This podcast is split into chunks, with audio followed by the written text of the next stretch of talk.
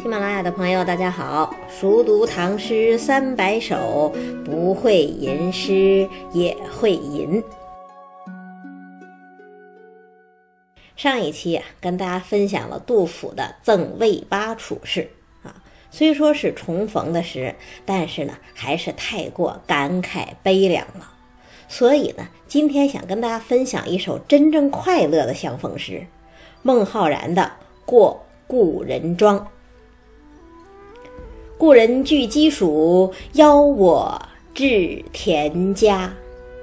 绿树村边合，青山郭外斜。开轩面场圃，把酒话桑麻。待到重阳日，还来就菊花。先说题目吧，过故人庄嘛，过是拜访的意思。那过故人庄呢，也就是拜访老朋友的田庄了。这种拜访呢，不是久别重逢，没那么艰难；但是呢，也不是到邻居家串门，没那么随意。它其实是介乎于两者之间的状态，有点像咱们现在小长假去农家乐的感觉。那这样的感觉怎么写呢？先看首联吧：“故人具鸡黍，邀我。”至田家，啊，老朋友捎信儿来说，他准备了鸡和小米饭，啊，邀请我到他家的田庄去坐一坐。你看这两句话起的真是平实自然，真有田园范儿。诗人为什么要拜访老朋友啊？不是偶然路过啊，也不是因为朋友家有了什么婚丧嫁娶这样的大事情特意去，而是老朋友给我捎信儿来了，让我去坐坐。他既然捎信儿来，我就如约去。我们俩的关系呀，就是这么自自然然，这才是老朋友啊。那为什么又说有田园范儿呢？你看这待客的礼数吧，饭就是农家普通的黄米饭，不是李白要求的那个贵晋雕壶饭啊，没那么讲究。那菜呢，是现杀的一只鸡，这在农村的招待里呀，是挺有诚意的了。陶渊明的《桃花源记》不是说吗？桃花源里头的人看见外来的打鱼人，赶紧设酒杀鸡做食，哎，那就是热情款待。大家都知道嘛，鸡是小家禽呐，能打鸣，能下蛋啊。一般农家呢，总会散养着十几只鸡，平时自己舍不得吃，但是呢，来了重要的客人，杀一只鸡就是一道挺像样的菜了。那这样的招待呢？诚意自然是有的，可是也没那么隆重。真要隆重，就得是烹羊宰牛且为乐，会须一饮三百杯了。可是普通农家哪能置办这样的酒席呀？再说了，就是这样鸡呀、鼠呀这样的自家风味，才会让客人真正产生宾至如归的感觉呀。所以我说呀。这开头的一联儿也不华丽，也不奇特，但是呢，真亲切，真醇厚，一种属于中国的田园风味扑面而来了。首联这样，那颔联呢？绿树村边合，青山郭外斜。对仗对得很漂亮，诗人高高兴兴的去拜访朋友了。边走边看一路的风光，不知不觉，朋友的小村庄已经近在眼前了。那这是个什么样的小村庄呢？绿树村边合，绿树已经把小村给围起来了。那这样想来，这村庄应该有些年头了吧？家家桑梓，户户浓荫呐。绿树的环绕，让小村别有天地，自成一统。这是眼前的近景。那再看远景呢？青山郭外斜，一列青山就横卧在小村的背后，仿佛天然屏障，让这个小村子呀有了厚实的依托。你看这个景象，不是桃花源，它一点儿也不虚无缥缈，它就是唐玄宗天宝年代的农村，实实在在，但是呢，又透着盛世的富足和快乐。那说到这儿呢，就让人想起《红楼梦》来了。《红楼梦》第十七回，大观园刚刚落成，贾政带着宝玉一起参观，父子俩游赏到后来的稻香村，不是看见青山斜阻啊，转过山怀中，隐隐露出一带黄泥铸就矮墙，墙头皆用道镜掩护，有几百株杏花，如喷火蒸霞一般，里面树营茅屋，外面却是桑榆锦柘。各色树枝新条，随其曲折，编就两溜青篱。篱外山坡之下有一土井，旁有节高露露之属。下面分其列亩，家蔬菜花漫然无际。是不是这样写的啊？那我不知道大家喜欢不喜欢这个地方啊？反正贾政特别喜欢。说这个地方啊，真是返璞归真，让他都有了归农之意了。但是呢，主人公贾宝玉不喜欢，为什么呀？不自然。他说呀，这个村庄是背山山无脉，临水水无源呐，一看就是假的。那大家觉得宝玉的眼力好不好？宝玉眼力太好了，大观园里的稻香村。不仅山是堆出来的，水是挖出来的，它自身承载的农村符号也都是做出来的呀。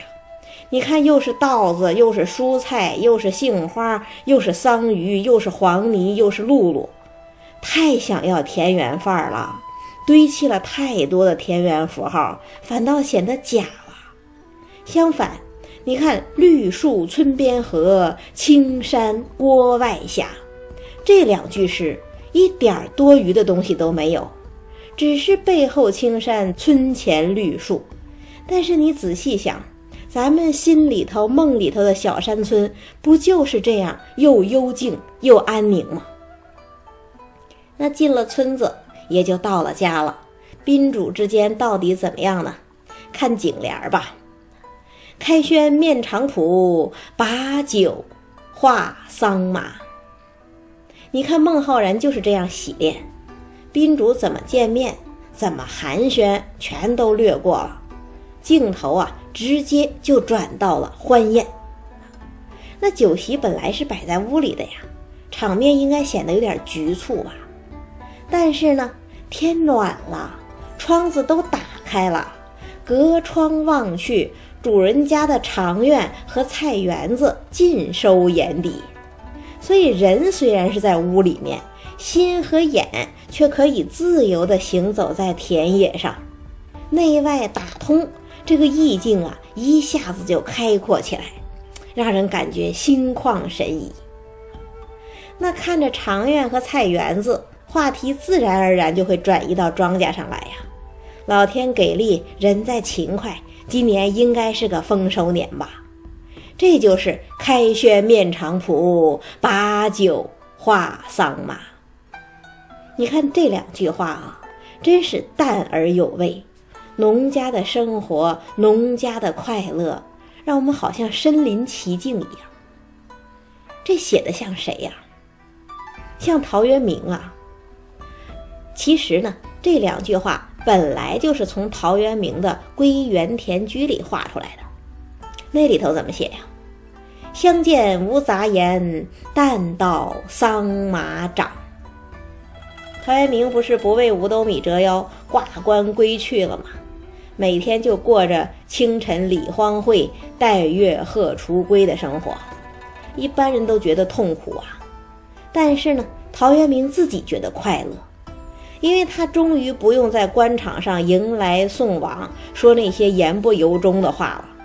每天就跟周围的农夫一块儿谈谈庄稼的长势，是那么的自然而踏实。那陶渊明如此，孟浩然也一样啊。他不是挂冠归去呀，他是布衣终老。李白不是说过吗？外孟夫子，风流天下闻。红颜弃轩冕，白首卧松云。从小到大，一直就以处士的身份生活在乡间。其实呢，孟浩然不是没有过政治理想，身逢盛世，他也想为国家出力呀。但是呢，当路谁相甲？知音是所惜。事无知音呐，他又不愿意巴结逢迎，所以呢，最终还是回到了湖北的鹿门山，过起了隐居生活。那盛世隐居，想来不无寂寞之感吧？但是呢，看看眼前的青山绿树。亲手料理料理庄稼活儿，再听听老朋友琐碎而又亲切的相谈，孟浩然大概也觉得释然了，忘了挫折，淡了名利，甚至也抛却了隐居的孤独，生出来了真诚的喜悦感。这大概就是田园生活的吸引力和现在所说的治愈力吧。那朋友见过了，酒也喝过了。度过了愉快的一天，怎么收尾的？待到重阳日，还来就菊花。你看诗人真率真，这次做客高兴，就主动约下次了。等到秋高气爽的重阳节，我还到你们家来就菊花。好像脱口而出的两句话呀，但是呢？主人待客的热情，诗人做客的愉快，主客之间的亲密无间，是不是全都跃然纸上了？结得真自然，真好。但是呢，这句诗的好处还不止于此啊！诸位，诗人为什么要用旧菊花呀？为什么不写赏菊花、醉菊花、对菊花呀？这里就涉及到菊花的意象了。菊花仅仅只是重阳节的当令花卉吗？当然不是。诗人特意写到菊花，难道只是因为重阳节有赏菊、喝菊花酒的传统吗？当然也不是啊。在文人心中，菊花最重要的意象是什么呀？是隐逸呀。周敦颐的《爱莲说》不就讲吗？菊花之隐逸者也。那菊花为什么会有这种意象呢？因为陶渊明啊，一句“采菊东篱下，悠然见南山”，就永远成就了菊花高洁脱俗的君子形象。那菊花既然是和诗人一样的隐逸君子，那怎么能赏、能醉、能对呢？那不是物化菊花、贬低菊花吗？所以不能用啊，最后只能用就啊。所谓就，就是亲近呐。这不是人对花的把玩，而是君子之间的惺惺相惜呀。对孟浩然来讲，老朋友所过的这种淳朴自然的田园生活，就是他的精神归宿，所以他才要跟老朋友再约。待到重阳日，还来就菊花。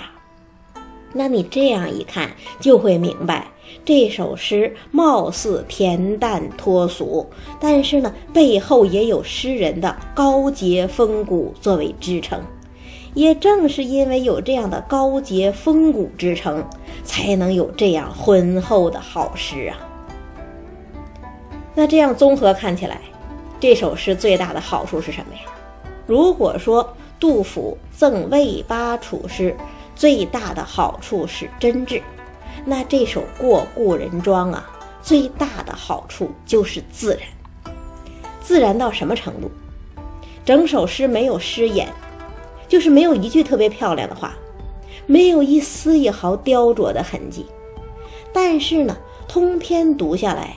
你又会觉得每句话都是那么圆融，感情也那么淳朴，充满着一种既平静又快乐的力量。这就是孟浩然了不起的地方。再读一遍：“故人具鸡黍，邀我至田家。绿树村边合，青山郭外斜。”开轩面场圃，把酒话桑麻。待到重阳日，还来就菊花。春天呐过得真快，清明节马上就要到了。现在的清明节本来就是古代上巳、寒食和清明三节的合体，所以呢，下一期我就跟大家一起分享一首韩红的《寒食》，应应节气。